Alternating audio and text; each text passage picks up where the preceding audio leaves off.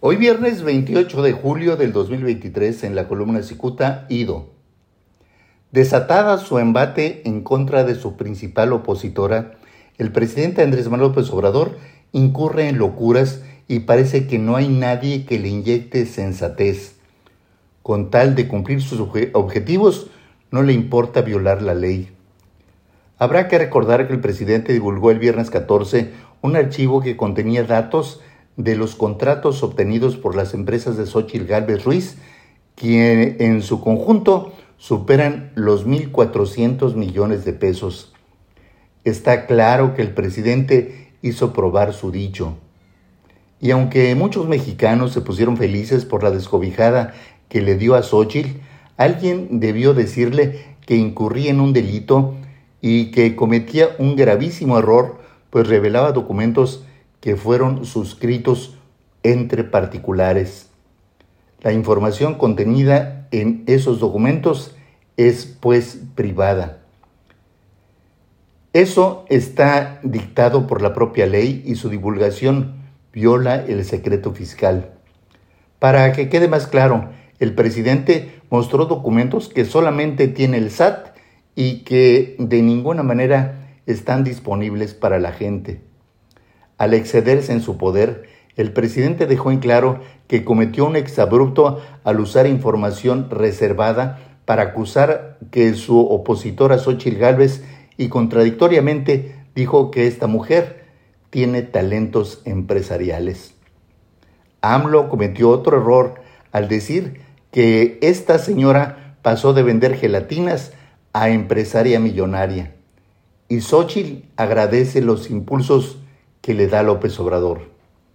Días antes, el presidente habló denunciando que doña Xochitl había sido beneficiaria con contratos durante el sexenio de Vicente Fox. Pero en los contratos de las dos empresas de la mujer queda claro que a sus consorcios high-tech y mantenimiento a edificios inteligentes los contrató el gobierno de Enrique Peña Nieto y el mismo López Obrador. AMLO debió guardar la calma y esperar el momento oportuno, pues aquellos dedicados a expulgar los documentos encontraron que solamente el 5% de los acuerdos comerciales establecidos eh, en esos contratos corresponden a compromisos con el gobierno. Es decir, de los 1.470 millones de pesos, las empresas de Xochitl solamente 75 millones de pesos fueron establecidos con el gobierno.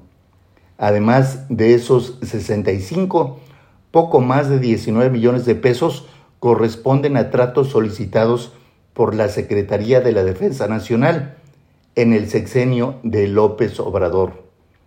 En otras palabras, la dependencia consentida de López Obrador estableció acuerdos comerciales con las empresas de la mujer que se ha metido en el entrecejo del presidente. Seguramente el titular de la Sedena, el general Luis Crescencio Sandoval, le explicará al presidente que esas contrataciones las hicieron sin saber que eran de Xochitl, aunque los detractores del presidente podrían aprovechar para decir que los militares ni siquiera saben utilizar el sofisticado equipo de espionaje o bien solo lo usan para interceptar llamadas telefónicas de periodistas. Muchas gracias, les saluda Jaime Flores.